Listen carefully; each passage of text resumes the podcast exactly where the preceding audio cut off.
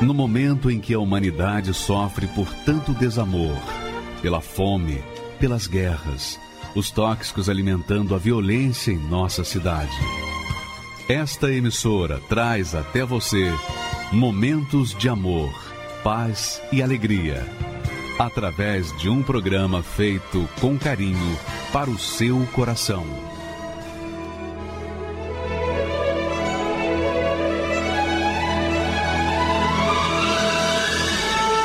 E agora, com você, a Palavra Amiga do Bispo Macedo.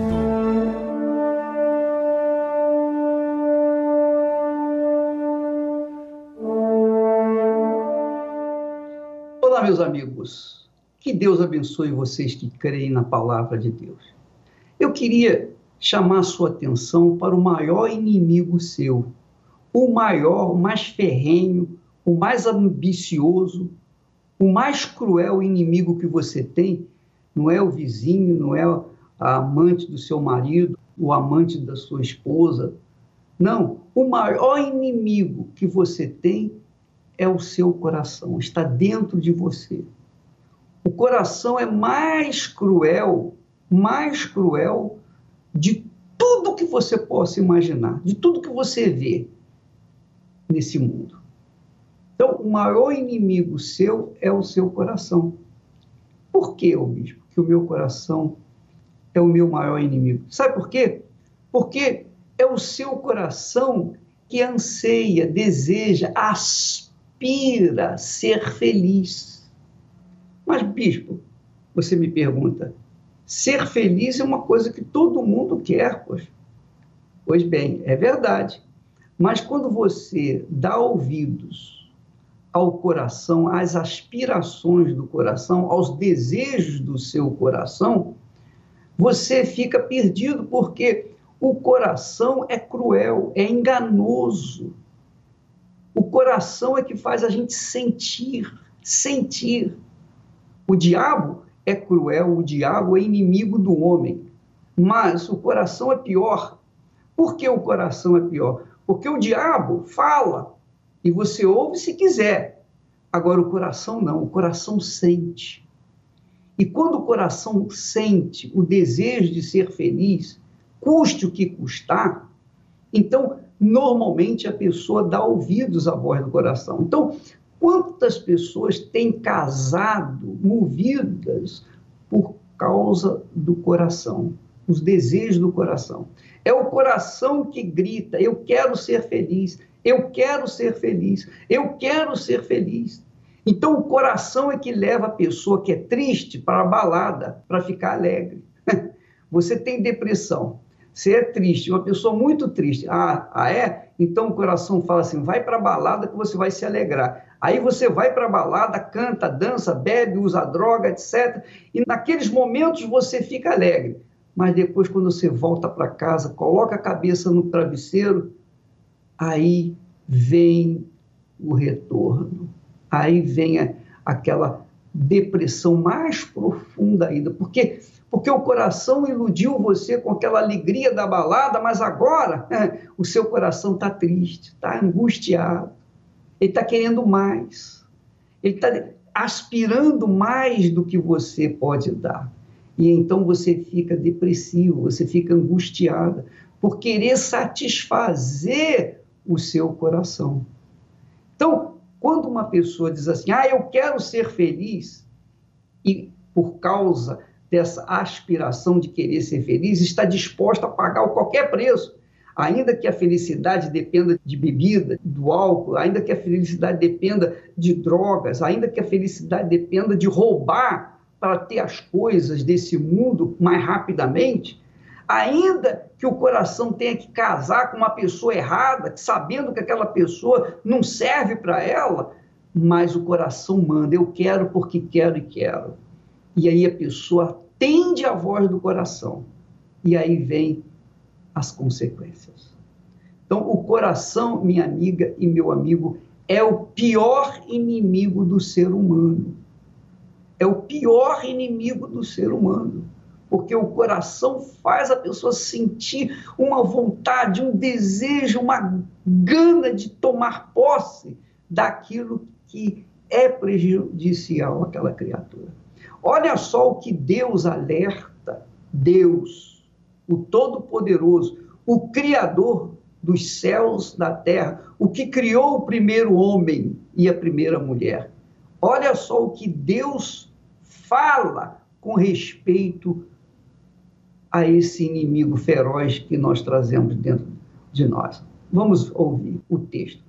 Diz assim o Senhor: enganoso é o coração, enganoso é o coração, mais do que todas as coisas, e perverso. Quer dizer, o coração é mais enganoso, enganador, mais cruel, mais perverso é o pior inimigo que a gente carrega dentro do peito. E você que está nos assistindo agora, quantas foram as suas frustrações porque você deu vazão ao seu coração? Quantas pessoas, por exemplo, colocam o coração, a sua paixão num clube de futebol, por exemplo, seja no Palmeiras, seja no Santos, seja no Corinthians, seja no Flamengo, no Botafogo, a pessoa coloca toda a sua força naquele time e vai para os estádios e luta e mata e morre por causa do coração sentir aquela paixão imensa pelo seu clube. Eu sei o que é isso, porque quando eu era garoto, eu não perdia um jogo no Maracanã. Todo domingo eu ia no Maracanã assistir o jogo do meu time. Minha amiga, meu amigo, o que, que eu ganhava com isso? Eu ganhava, às vezes, uma alegria no domingo, mas às vezes eu saía de cabeça inchada do estádio, porque o time tinha perdido. E quando ele perdia, quando ele estava perdendo, eu queria que o meu time batesse, machucasse os jogadores do time adversário, para que eu pudesse me sentir um pouco melhor. Não, nós apanhamos no futebol, mas nós batemos no, no jogo. Quer dizer, olha só o sentimento do coração. Quantas pessoas amam pessoas que não prestam? e sabem que aquela pessoa que não presta não serve para ela. Mesmo assim, movida pelo coração, ela se entrega, ela se dá, ela deixa, ela passa por cima dos pais, passa por cima da moral, enfim, ela passa por cima de tudo e se entrega àquelas paixões. É o coração. Por isso, minha amiga e meu amigo, só existe um jeito de você controlar o seu coração um só jeito. É quando você pega esse coração enganador, esse coração cruel, perverso e coloca no altar. E quando você coloca esse coração ruim, perverso no altar, você entrega para o Espírito Santo, o Espírito Santo te dá um novo coração. E aí sim a sua vida muda. Porque mudou o seu coração, muda também a sua vida. É o caso dessa criatura que foi garota de programa. Olha só o testemunho, presta atenção, aumente o volume para assistir o que ela tem a dizer, a experiência que ela tem passar para nós, em confirmação com essa palavra de Deus que o coração é enganoso e desesperadamente corrupto. Vamos então assistir o testemunho dela. Meu nome é Regirlândia, eu tenho 26 anos. Desde a infância eu eu tinha uma vida muito complicada, uma vida muito sofrida por conta que eu morava com os meus pais ainda e eles eram agricultores, então a gente vivia disso. Porém, a nossa vida era uma vida muito de pobreza, nós não, não tínhamos um alimento, aquilo que a gente queria comer na mesa, e muitas das vezes a gente nem, nem tinha aquele alimento. Com 15 para 16 anos, é, surgiu uma oportunidade de uma conhecida da minha mãe estar precisando de, de alguém aqui em São Paulo para cuidar dos filhos e eu insisti com minha mãe. Minha mãe mesmo não queria que eu viesse, mas eu insisti. Eu falei que seria uma oportunidade muito boa para mim começar com algo aqui em São Paulo. Até que a minha mãe deixou eu vir, né? Aí eu vim para casa dessa pessoa. É, eu mentia para essa pessoa, eu maltratava os filhos dela, eu fazia as coisas de qualquer jeito. Eu não tinha prazer em fazer aquilo. Aí daí ela me mandou embora da casa dela, ela me, meu irmão morava em outro bairro aqui de São Paulo, e aí ela me enviou para esse meu irmão eu fiz uma análise de como estava a minha vida. Estava desempregada, a gente não tinha o que comer, a gente comia até miojo com feijão, porque não tinha outra opção, a gente não tinha dinheiro para nada, para nada mesmo. Eu comecei a ir numa casa aqui de prostituição aqui em São Paulo, foi quando foi o meu primeiro programa. O que me impulsionava a ter coragem para isso, a princípio, eram as bebidas eu bebia muito, então eu vi assim, antes de eu, antes de eu tomar atitude de dizer sim, eu tive que me embriagar muito, eu tive que beber muito. Aí eu vi que, que a bebida já não era o suficiente, né? Porque nas próprias boates onde eu ia, tinha pessoas que forneciam a droga. Então eu comecei a conhecer. Eu não sei se você reparou que ela saiu da casa dos seus pais movida pelo coração ela achou que era uma oportunidade para ela. O coração, naturalmente, a impulsionou, a impeliu a sair de casa por causa da necessidade e vir para São Paulo para cuidar de crianças. Mas lá, quando ela estava cuidando das crianças, ela que não teve infância estava cuidando de crianças. Como que uma pessoa que não teve infância podia cuidar de criança? Então, o coração dela a incitou a maltratar as crianças. Quando ela foi mandada embora, ela foi se envolver com a bebida, porque o coração queria bebida, e depois a prostituição. Vamos continuar assistindo. Só preste atenção como o coração dela a impulsionou para o fundo do poço. Vamos continuar assistindo mais meninas, então conheci, eu comecei a conhecer outras coisas. Então me ofereceram isso, a cocaína, e eu comecei a usar. Fui pegando gosto, fui usando, fui usando, e eu não vivia mais sem. A ponto de do, o homem não precisava mais nem pagar em valor para mim. Se eu soubesse que ele era usuário de cocaína, eu não precisava nem me pagar em dinheiro, que eu já ia para o quarto com ele, se eu soubesse que ele já usava, para que eu pudesse ter aquilo, que era a cocaína. Era quando vinha aquela depressão pós-química, né? É quando o efeito acabava e quando vinha aquela, aquela pergunta: por que, que eu vivo assim? Por que, que eu existo? Eu tentei pular do sétimo andar, tentei me jogar, porque eu estava totalmente perdida. A minha cabeça ela só eram bombardeadas por pensamentos de suicídio. Por que você existe? Você nunca vai sair dessa vida. Você nasceu para ser assim. O último dia, e também foi o dia que eu, que eu acordei, assim, deu um estalo, e eu, o que, que eu estou fazendo na minha vida, foi um dia que, que eu estava numa, numa boate, e nessa boate era proibido usar cocaína. Então, eu bebi, fiquei extremamente bêbada. Eu comecei a bater nas pessoas que estavam comigo, eu comecei a xingar. Eu estava extremamente agressiva e a, a própria dona dessa boate, ela me jogou para fora, como se fosse um cachorro. Peguei o metrô para ir para minha casa com as roupas toda rasgada e chorando com a maquiagem toda borrada. E as pessoas olhavam para mim assim com ar de julgamento, mas elas não sabiam o tão fracassada, o tão derrotada que eu estava ali dentro de mim. Aí eu só olhava para as pessoas e falava assim: que desgraça de vida que eu vivo. Aí eu cheguei na minha casa, liguei para minha mãe chorando: mãe, eu prometo para a senhora que eu nunca mais vou fazer isso.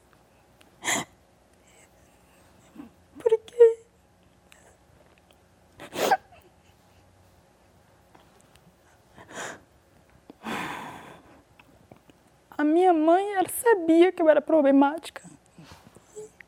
Eu, naquele dia, eu prometi para ela, mãe, eu nunca mais, eu nunca mais vou fazer isso. Eu nunca mais vou te dar desgosto, nunca mais a senhora vai precisar chamar minha atenção por nada. Porque hoje eu decido mudar. Eu mudei por mim, primeiramente, que eu já não estava mais aguentando aquela angústia, aquela tristeza dentro de mim e também depois por ela, porque ela, ela que me ensinou a ser uma pessoa honesta. E a minha irmã era, era da Igreja Universal, ela vendo a situação que eu vivia, a, tão agressiva que eu era com ela, ela fazia tudo por, mim e eu era extremamente agressiva com ela, eu partia para cima dela, ela não podia nem olhar para mim que, que eu já queria avançar em cima dela. E foi quando ela me fez um convite para ir numa reunião. E quando eu fui nessa reunião, eu já vi algo totalmente diferente daquilo que eu via. Em nenhum momento ninguém da igreja me julgou, me apontou o dedo, essa daí. Não, ninguém não falou nada, muito pelo contrário, as pessoas me acolheram. É como se elas estivessem se colocando no meu lugar e elas entendiam exatamente o que eu falava. Sentei, esperei a reunião começar e quando o pastor subiu no altar para falar, eu não entendia nada direito, porque eu não tinha ido em nenhum lugar assim. Ele pediu para fechar os olhos e pediu para falar com Deus. Só que eu nunca tinha falado com Deus, eu não sabia nem o que dizer para ele. Mas naquele momento, só em eu fechar os olhos e, e creio pela sinceridade que tinha dentro de mim de querer realmente mudar, eu comecei a chorar, eu comecei a falar do meu jeito. E é como se de dentro de mim tivesse saído um peso. E eu saí de lá tão leve, assim, tão em paz comigo. E eu comecei a ir na igreja todos os dias, eu estava lá. Eu estava com muita vontade de me batizar. E quando eu tomei essa decisão, eu fui preparada. Levei roupa, levei toalha, levei tudo. E quando eu saí de dentro do batistério, é como se eu estivesse flutuando eu me senti limpa. Ali é como se minha vida tivesse começado do zero. Aí, a partir daquele momento que eu me batizei, frequentava todas as reuniões que me orientaram para mim frequentar, ouvi falar do Espírito Santo. Muitas pessoas, principalmente a pessoa que me acompanhava, falou assim: olha, para você permanecer, você precisa ter o batismo com o Espírito Santo. Você precisa ter o próprio Deus dentro de você. E foi quando eu fui buscando, eu fiz muitos propósitos, eu jejuei muito, eu fiz propósitos assim que Deus me dava direção. Eu fazia, eu falei, meu Deus, que, o que, que eu posso fazer mais para me ter o Senhor dentro de mim. A todos os dias eu sacrificava a minha vontade, dizia não para o meu eu, dizia não para as dúvidas, dizia não para qualquer tipo de coisa que viesse a, a, me atrapalhar em receber o Espírito Santo. A minha prioridade era estar bem com Deus. Porque se eu tivesse o Espírito Santo, ele ia me acrescentar as outras coisas. Não precisava ficar me preocupando com, com ser bem sucedida, com, com vida sentimental, porque o Espírito Santo, para mim, ele já ia ser o suficiente, eu já ia ser feliz sozinha. E o que viesse é o que ele iria me acrescentar. Eu me preparei, eu conectei, nesse dia eu conectei os meus pensamentos só nele. Busquei o, o, nos pensamentos, durante o dia no meu trabalho. É como se eu tivesse só um lugarzinho para ele dentro de mim. Eu falei, meu Deus, esse dia vai ser especial do Senhor. O Senhor vai entrar dentro de mim. Eu já fui na certeza de que isso ia acontecer. E quando foi na vigília, foi a maior, a maior alegria. A maior alegria que um ser humano possa ter. Que é o Espírito Santo envolvendo a pessoa, sabe? No primeiro dia que eu cheguei, eu me senti abraçada me senti acolhida, mas no dia que eu recebi ele, eu me senti como se eu estivesse já nos céus. A alegria ela estava dentro de mim, a força gerou uma força dentro de mim, o desejo de viver, porque eu tinha tanta vontade de morrer, de sumir, mas ali dentro de mim foi gerada uma força, um desejo de viver. Falei, meu Deus, o quanto eu sou grata a Ti, aquela alegria, aquele prazer de abraçar as pessoas, sabe? Quando eu busquei, eu busquei com toda a minha força, eu me desliguei de tudo que estava à minha direita, à minha esquerda, só me conectei àquilo que Deus estava proposto para mim, que era o Espírito Santo. Depois que eu recebi o Espírito Santo, a primeira coisa que mudou dentro de mim foi o meu caráter, de uma pessoa mentirosa que não tinha palavra. Isso ele mudou dentro de mim. Como mulher, ele me fez ser uma pessoa amada, valorizada, uma pessoa limpa, que tem olhos puros, que procura sempre estar fazendo bem sem olhar a quem, sempre estendendo a mão para aquelas pessoas assim que precisam de mim. E o meu maior desejo é poder chegar até elas e falar de que tudo que tem dentro delas pode ser arrancado e pode habitar algo que vai dar vida de fato de verdade para elas, assim como foi dado para mim eu, eu tenho necessidade, hoje para mim é uma necessidade de falar de Jesus, é algo que me impulsiona dentro de mim de falar da salvação, de falar de uma nova vida. Como eu não tinha perspectiva de um casamento, de um relacionamento, é, para mim todos os homens que eu tivesse um relacionamento iam me julgar, eu achei que não ia ser feliz. Qualquer oportunidade que eles tivessem, eles iam me apontar o dedo. Mas como o Senhor Jesus ele me limpou, ele tirou todos os traumas, tirou todo o medo, tirou todo o complexo também que eu tinha. Ele me preparou primeiro para que eu pudesse ter um relacionamento. E foi quando eu fui presenteada, né, pelo Espírito Santo e por Deus com um casamento abençoado, com um homem de Deus que me respeita, que ele é a minha, é, eu tenho uma perna, ele é a minha outra perna. Ele me ajuda a caminhar na fé, ele, ele me sempre está comigo em todos os momentos. Ele não me aponta dele em nenhum momento, muito pelo contrário, ele sempre está comigo na caminhada da fé. Mas o maior tesouro, a maior conquista que hoje eu tenho dentro de mim é o Espírito Santo. É Ele que, que me, supra, me supra as minhas necessidades. A necessidade que o meu esposo não consegue me suprir, que a minha profissão não, não me supre, o Espírito Santo Ele me supre. Ele é o maior tesouro que eu tenho na minha vida. Não, não, ainda que juntasse todos os tesouros do mundo inteiro, todos os ouros, prata, o Espírito Santo Ele ainda é o maior. Ele é o que me dá força, é o que me fortalece durante todos os dias da minha vida. Existe um onde eu irei morar com meu Senhor. Meu Senhor. Com os anjos vou cantar e vou glorificar louvores a meu Deus.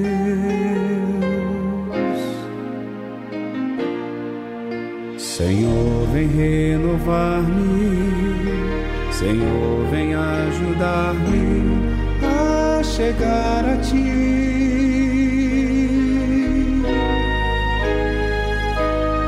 Existe um lugar onde eu quero morar, Nova Jerusalém.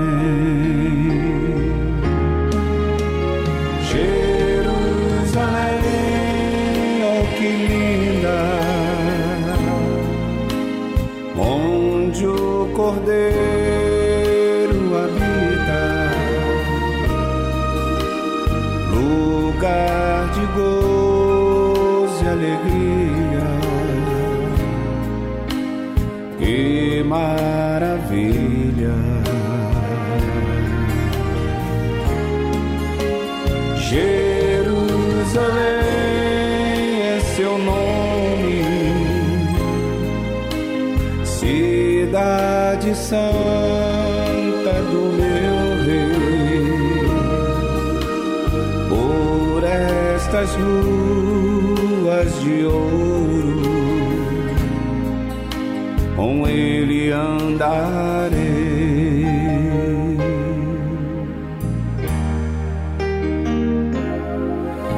Senhor, vem renovar-me.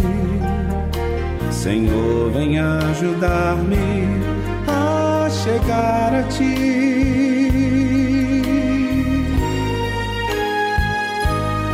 Existe um lugar onde eu quero morar, Nova Jerusalém.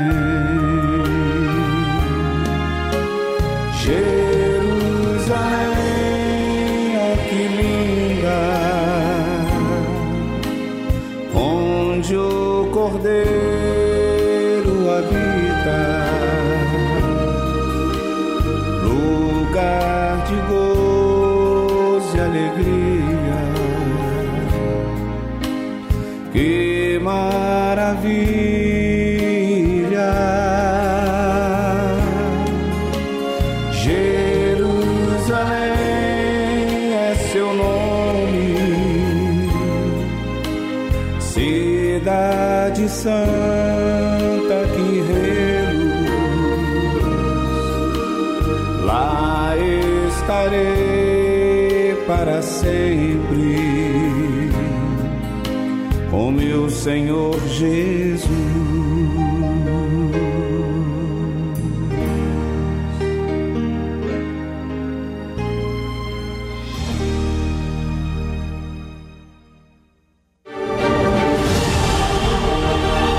Durante cinco anos, homens e mulheres de Deus têm sacrificado suas vidas no altar do Templo de Salomão para levar milhares de pessoas que ali chegam à libertação de suas dores, a cura interior, o ensino da fé inteligente e o principal, o batismo com o Espírito Santo. Desça agora sobre o teu povo, desça, ó poderoso de Israel, sobre todos nós, venha encher o teu povo do teu Espírito agora. E os frutos dessa árdua plantação têm surgido dia após dia nesses cinco anos. E para celebrar o quinto aniversário do Templo de Salomão, teremos uma grande festa dedicada ao Espírito Santo. O Bispo Macedo, em transmissão ao vivo, estará ministrando esse momento para todos os que têm sede e fome da presença de Deus. E no quinto ano, comereis o seu fruto, para que vos faça aumentar a sua produção eu sou o Senhor vosso Deus. Assim como o reino de Deus tem colhido milhares de almas neste santo lugar, neste quinto ano você também passará a desfrutar dessa promessa. Convide seus amigos e familiares para uma noite que certamente ficará marcada na vida de todos nesta quarta-feira, dia 31 de julho, às 20 horas. Avenida Celso Garcia, 605, Brás. Quando eu vejo o Templo de Salomão, ele tem uma beleza singular. Por quê? Porque ele tem um projeto, tem um desenho feito pelo próprio Espírito de Deus. Esse desenho do Templo de Salomão, essa réplica, foi desenhada pelo próprio Deus. Deus, na pessoa do Espírito Santo, deu para o rei Davi o projeto do templo, que mais tarde o seu filho Salomão veio a construir. Então, o templo de Salomão é diferente de qualquer outro templo, de qualquer outro edifício. Por mais belo, por mais bonito, por mais rico que seja a igreja, o templo, ou qualquer outra coisa, ou, ou prédio, o templo de Salomão é único. É único no mundo, não tem outro templo igual a esse. Por isso, amanhã, nesta quarta-feira, nós teremos a festa do quinto aniversário do Templo de Salomão. E isso é um privilégio para quem crê. Para quem crê. As pessoas têm recebido o Espírito Santo só porque vieram no templo de Salomão com aquela fé de receber o espírito do templo, o espírito do altar, o espírito de Deus. E amanhã nós estaremos nessa festa comemorando, celebrando o quinto aniversário do templo de Salomão. Você é o nosso convidado. Nós vamos assistir o testemunho agora também muito interessante, extremamente glorioso para o nosso Senhor Jesus Cristo. Porque esses testemunhos que nós mostramos, nós estamos mostrando o que Deus está fazendo. E o que ele fez, tem feito na vida dessas pessoas, ele quer fazer na sua vida também, minha amiga e meu amigo. Você que está afastado, você que está afastada, e você que diz assim, puxa, quem me dera poder ser essa pessoa. Você pode ser a hora que você quiser, é você quem determina, é você quem diz eu quero. Quando você diz eu quero, na hora Deus liga com você e aí está ligado, vai acontecer na terra, na sua vida, o que aconteceu lá no céu. Vamos assistir o testemunho dessa criatura que vai ajudar você a tomar a atitude certa. Vamos assistir. Eu me chamo Cássia, eu tenho 55 anos e sou bancária. Eu sou filha adotiva quando eu tinha um aninho aproximadamente, uh, meus pais biológicos me, da, me deram para meu, os meus pais adotivos, alegando que minha mãe biológica eh, tinha uma depressão e não podia cuidar da gente. O relacionamento na minha casa com a minha mãe e com o meu pai era muito difícil. Por quê? Porque eles trabalhavam no candomblé. O encosto falou para ela que eu era uma pessoa que eu tinha maldição. E aquilo foi me acarretando um trauma muito grande. Eu já chorava muito sozinha. Eu conheci um rapaz, eu tinha 15 anos e ele já tinha 28. O relacionamento com ele era horrível. Por quê? É, em primeiro lugar, que eu não sabia que ele usava drogas, né? Por eu ser também uma menina inexperiente, eu não, não conhecia nada disso. Qualquer coisa que eu fazia ou falasse, ele me batia. Tanto é que é, teve um episódio que eu falei para ele que eu tinha na casa da minha mãe, ele começou a discutir comigo, começou a me bater, aonde ele quebrou os dois dentes meus da frente de tanto me bater. Era muitas brigas, brigas mesmo, sabe? Da gente se bater. É, quando ele desistia de mim, eu me, me humilhava para ele, até que eu fico grávida. Eu cheguei ao extremo de pegar o meu filho e dar para minha mãe. Falar, mãe, eu não tenho condições nenhuma de ser mãe. Porque me vinha aquela voz me falando que era para me matar o meu filho. Eu falei, como que eu posso cuidar dele?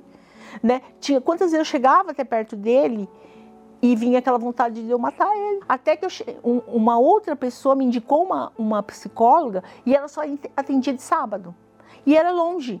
Então, assim, eu que trabalhava a semana todinha, chegava no sábado, eu tinha que me deslocar para aquele lugar longe, chegava lá, até que um dia ela falou assim: Eu preciso ouvir você em três sessões. Quando chegou na terceira, ela falou para mim: Eu não posso te ajudar, eu não entendo o que você sente. Sabe aquela vontade? Você verifica, minha amiga e meu amigo, que o caso dessa moça também é a mesma coisa, se repetiu com ela o que havia acontecido com a anterior, com o testemunho anterior. O coração dessa mulher a incitava a matar o marido a brigar com o marido. O coração do marido a incitava a bater nela. O coração dele o incitava a bater nela.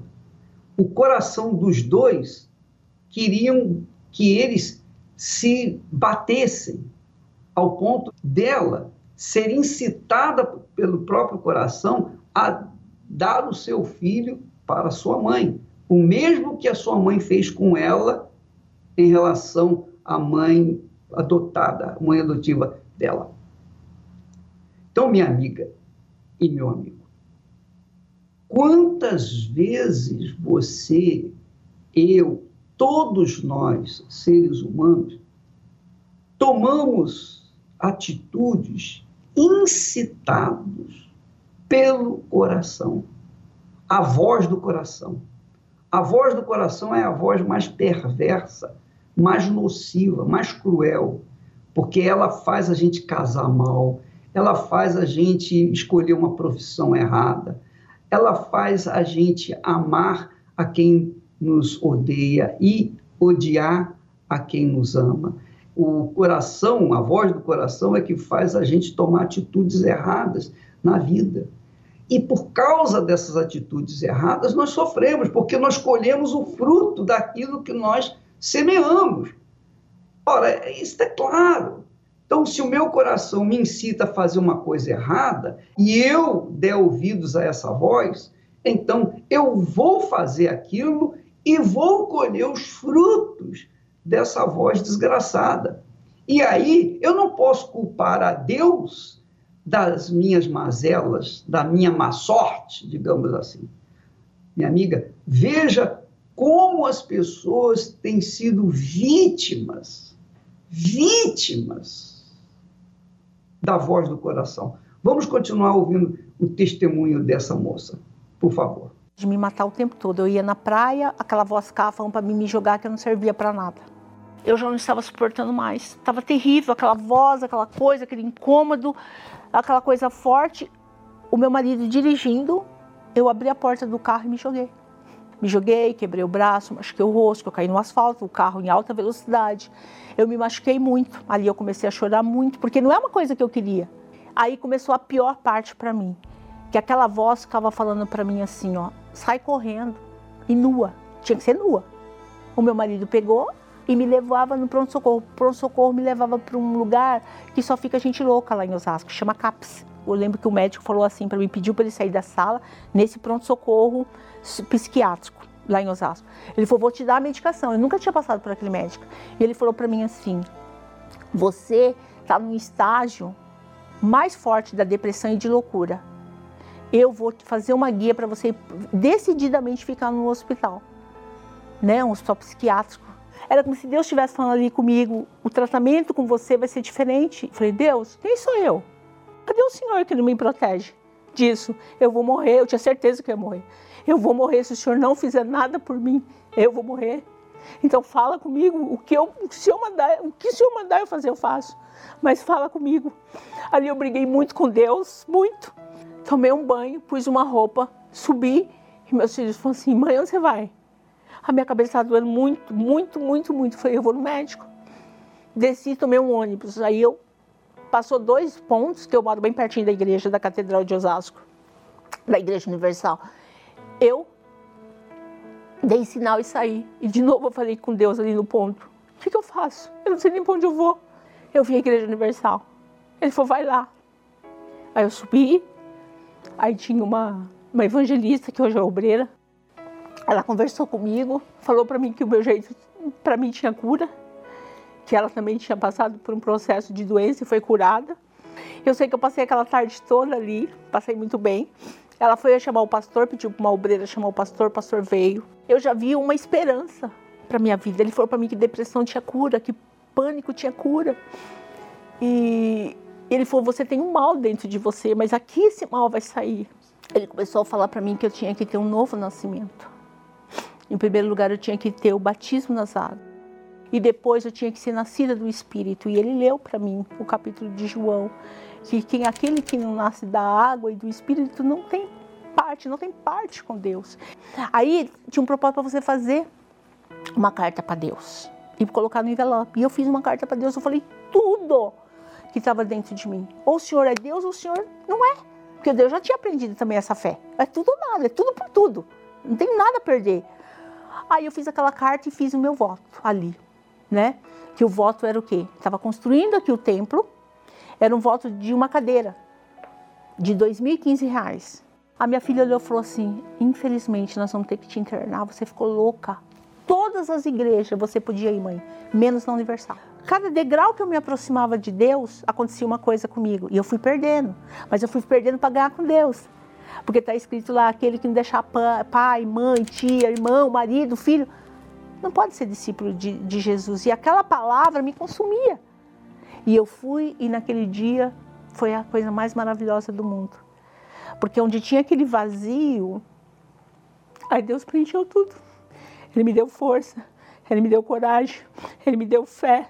Ele falou que ele nunca me abandonou, que ele sempre esteve comigo. Ai de quem colocasse a mão em mim, que eu estava curada, restaurada, que a minha vida ia ser diferente. Tudo que eu fosse fazer, eu ia fazer por perfeição para agradá-lo. Porque ele era comigo ele estava dentro de mim. E foi o dia mais feliz da minha vida. Foi o dia que eu recebi o Espírito Santo. Mas a partir daquele momento, ele foi o dono da minha alma. Eu sabia que se Jesus voltasse agora, ele ia me levar com ele. Eu não tinha mais dúvida. Que eu ia morar na Nova Jerusalém, que eu ia morar na rua onde tem ouro. Onde ele ia chamar os amados do meu pai, aquele entrou dentro de mim. Que acontecesse o que for, aquela segurança estava dentro de mim. Que nada ia me tirar que Ele era comigo. Mas esse fogo abrasador, ele entrou dentro de mim, que eu não dependo mais de ninguém. Isso é a coisa mais maravilhosa que tem no mundo, é você não depender de ninguém, de ninguém. Eu estou dirigindo, eu estou falando com Ele. Eu estou pens pensando em fazer algo, eu estou pensando em Deus. Ô oh, Jesus, isso aqui tá bom? Espírito Santo, isso vai te agradar? Eu aprendi com Jesus, eu aprendi com o Espírito Santo. Eu sou feliz, eu sou contente, eu tenho uma natureza alegre eu adquiri algumas coisas financeiras, eu tenho carro zero, eu já coloquei carro zero no altar, eu tenho outro, eu tenho um apartamento lado da igreja, que eu queria tanto, morar do lado da casa do meu pai.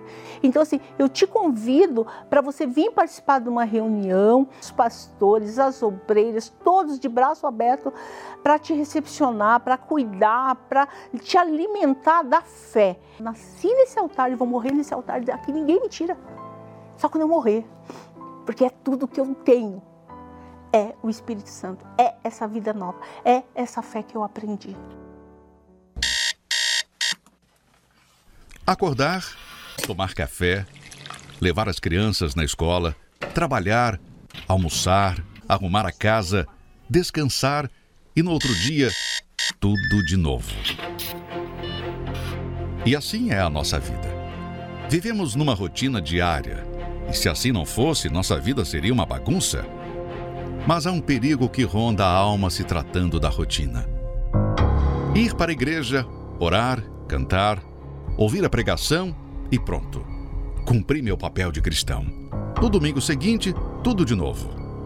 É aí que surge a frase entrando no piloto automático.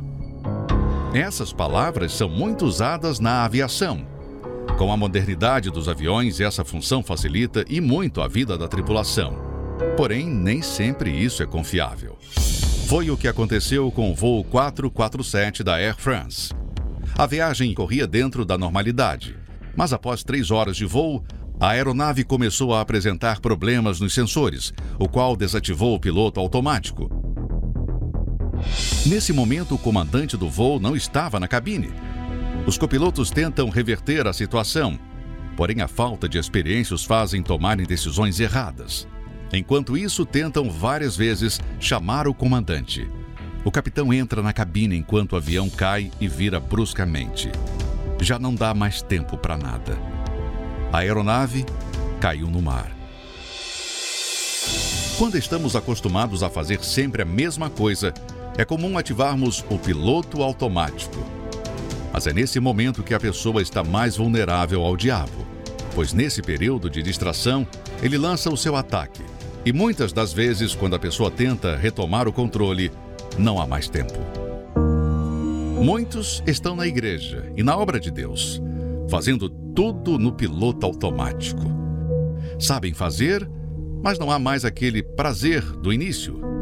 Acreditam estarem de pé, mas na verdade estão caindo como um avião sem piloto.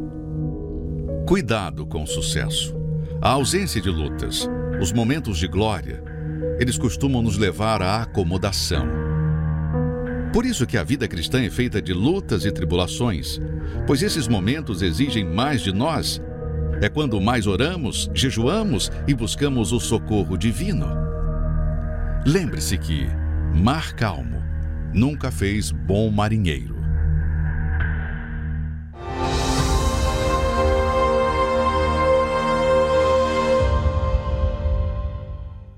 Meu nome é Maíra Cacitas, eu tenho 35 anos, eu sou empresária de Guarulhos. A minha vida antes de chegar ao templo era completamente destruída. Não tinha uma parte da minha vida que não fosse destruída, não fosse perturbada. Eu, desde pequena, desde que eu me entendo por gente, eu servia aos encostos. E eu conheci o meu esposo e ele também era, servia aos espíritos, a família dele também servia aos espíritos e a gente continuou. Demos de tudo, de tudo.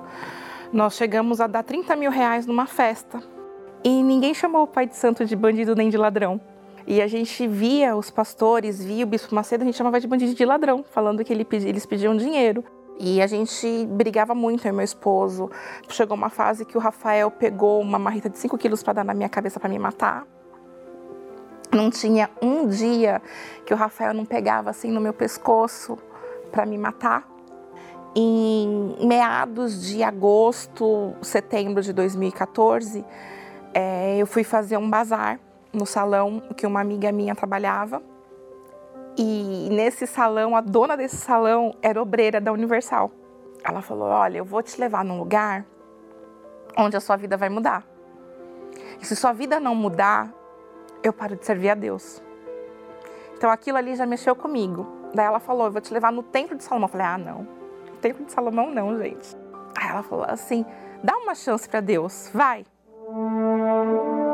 A hora que a gente colocou o pé na esplanada, a gente já ficou maravilhado com a estrutura, com a arquitetura do templo. Mas nós fomos adentrando, passamos pela revista.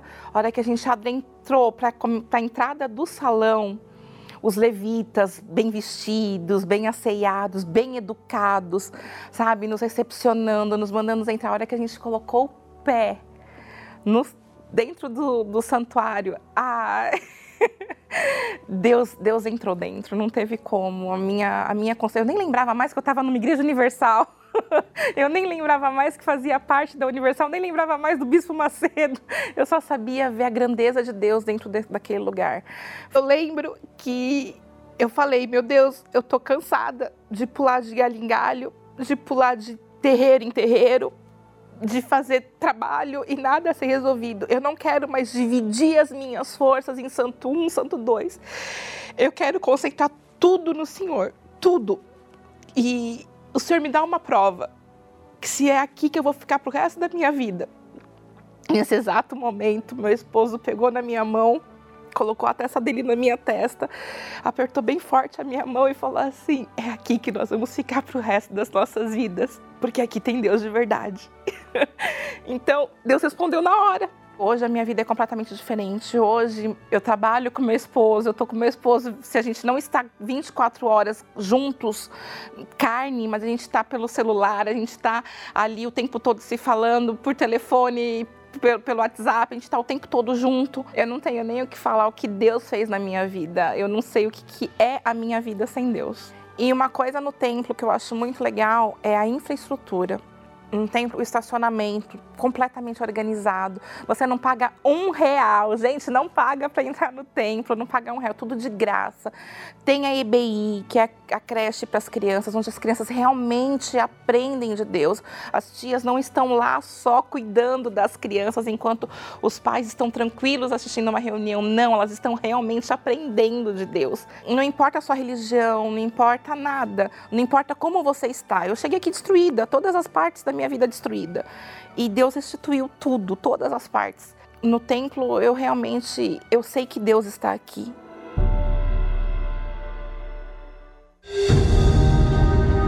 Nesta quarta-feira, dia 31 de julho, a celebração do quinto aniversário do Templo de Salomão.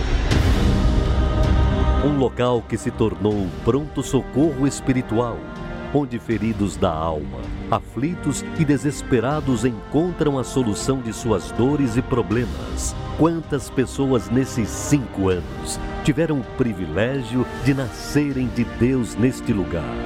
Por isso, neste dia, teremos uma grande festa ao Espírito Santo. Uma noite para aqueles que têm sede e desejam serem renovados e cheios da presença de Deus o Bispo Macedo, em transmissão ao vivo, estará ministrando esse momento glorioso para o derramamento do Espírito Santo. Convide seus amigos e familiares. Este dia certamente ficará marcado na vida de todos que estiverem presentes. Celebração do quinto aniversário do Templo de Salomão nesta quarta-feira, às 20 horas. Avenida Celso Garcia, 605 Brás. Entrada e estacionamento gratuitos. Meu nome é Maria Isabel Fagundes Ventura, sou assistente de desembargadora no Tribunal Regional do Trabalho. Antes de, de vir para a igreja, eu já tinha uma, uma ideia é, já pré-concebida eu fiquei com a ideia de que a igreja não era uma igreja, era um comércio, é, onde se vendia promessas, onde se vendia um lugar no reino de Deus, onde é, a intenção do bispo era de, de extorquir as pessoas, roubar o dinheiro das pessoas. Ele era tido como um charlatão pela mídia. É, ele era tido como um ladrão e eu peguei tamanha ojeriza da igreja que eu atravessava a rua para não passar em frente. Eu não gostava nem de passar em frente à igreja. Mas eu era uma pessoa que, mesmo casada, com dois filhos, eu me sentia muito solitária, eu era vazia, triste. Essa situação se foi piorando até que eu tive uma doença física eu tive uma doença física, uma doença incurável. E eu sofri muito com essa doença porque os médicos não conseguiam descobrir o que eu tinha. Fiquei com 20 quilos de inchaço e eu não conseguia comer. É, eu tinha toda, todo o organismo todo desregulado, até o momento que eu não andava mais.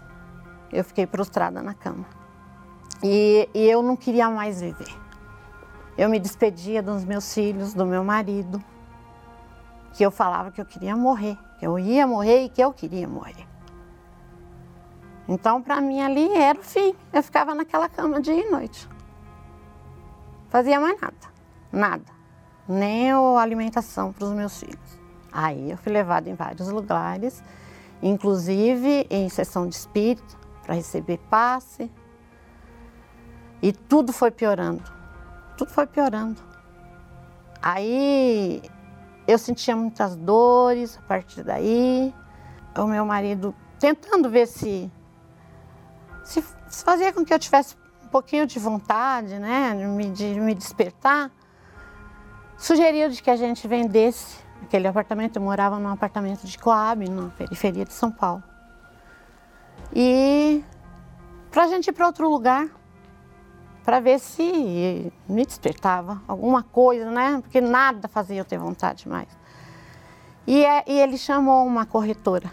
Ela, quando ele mostrou o apartamento, ela falou: e aqui? E ela conhecia os apartamentos, porque ela é uma corretora que mora lá, nesse mesmo lugar, os apartamentos todos iguais. Mas ela disse que sentiu algo muito forte ali, naquele, na frente daquela porta. Ela falou: por que essa porta está fechada? Eu, eu tenho que ver todo o apartamento.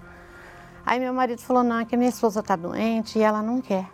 E ela insistiu: não, senhor, eu preciso ver porque eu preciso avaliar melhor o apartamento. Pergunta lá para ela. Ele foi e perguntou, eu concordei dela entrar. E ela ali, ela já me viu, já começou a falar e perguntar o que eu tinha. Aí me ofereceu uma oração, eu aceitei. Quando eu perguntei, ela disse que ela era da Igreja Universal e que ela tinha certeza que se, que se eu fosse receber uma oração na igreja, que eu ia ser curada e que eu ia sair de tudo aquilo. Eu entrei carregada, né, para dentro da igreja. Fui forçada de, com todas essas letras, né? Minha mãe forçando e eles me carregando. Aí o bispo chamou para ir lá na frente quem estivesse doente. Aí aquilo entrou dentro de mim. Eu nunca tinha ouvido uma oração daquela.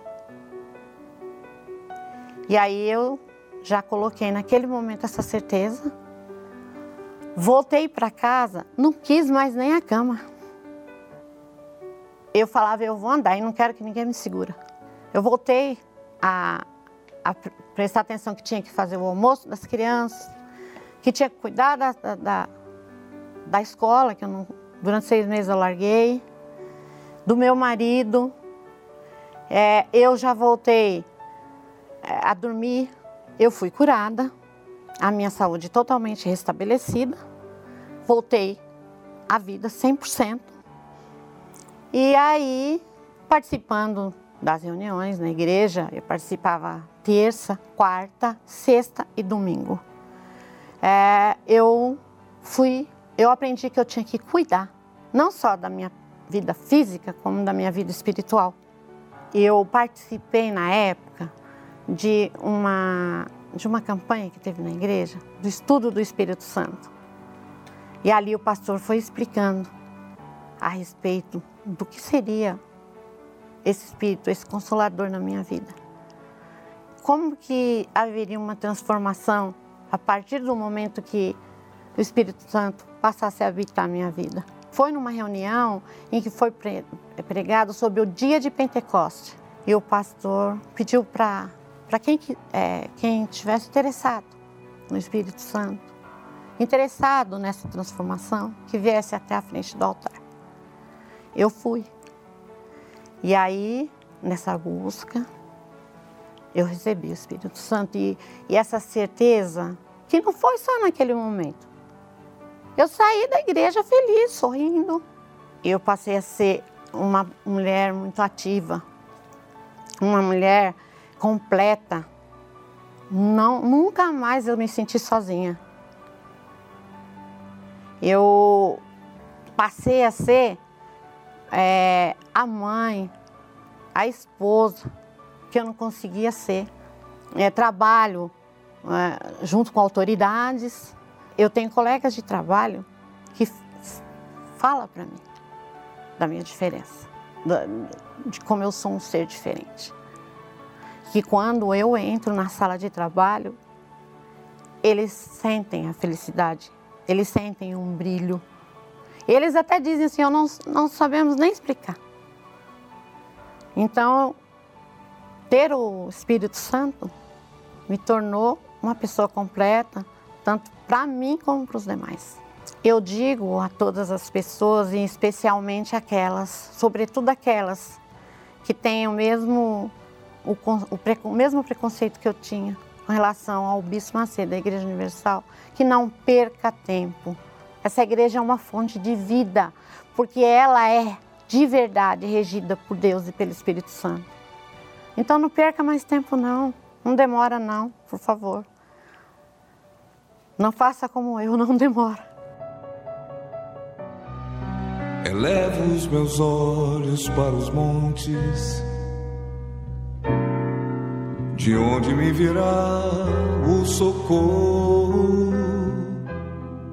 Meu Pai, meu Senhor e meu Deus, em o nome do Senhor Jesus Cristo, nós elevamos os nossos olhos para os montes, não para pedir, não para te suplicar, embora haja necessidades em nós, mas o que mais fortalece o nosso ser é a vontade de te adorar, te louvar e te agradecer pelo que o Senhor tem feito na vida daquelas pessoas que são sinceras. Às vezes elas têm preconceitos contra nós porque não conhecem a Ti. Outras, meu Senhor, estão afastadas da fé porque foram vítimas não de fake news, mas foram vítimas das próprias intrigas de irmãos e coisas dessa natureza. Mas, meu Pai, eu te louvo e agradeço porque a tua presença é forte, é visível, é palpável na vida daqueles que têm sede de te conhecer, na vida daqueles que estão sedentos pela verdade. Eu te peço então, meu Senhor, caia o teu espírito sobre todo este povo, para que ele venha, meu Pai, entender, compreender que o Senhor é quem dá a vida, que o Senhor é quem dá a oportunidade, que o Senhor é que faz acontecer o milagre, mas é preciso que elas creiam, é preciso que elas acreditem, é preciso que elas tomem atitude, é preciso que elas venham à fonte que é o Senhor Jesus. E eu te peço, meu Pai, faça a ficha cair para que elas venham viver a vida que o Senhor planejou para cada um de nós. Em o nome do Pai, do Filho e do Espírito Santo, eu te peço e agradeço, e todos que creem digam amém e graças a Deus. Senhor, eu sei que tu me sondas, sei também que me conheces. Se me assento ou me levanto, tu conheces meus pensamentos. quer deitado, quer andando. Sabes todos os meus passos, ainda que haja em mim palavras. Sei quem tudo me conhece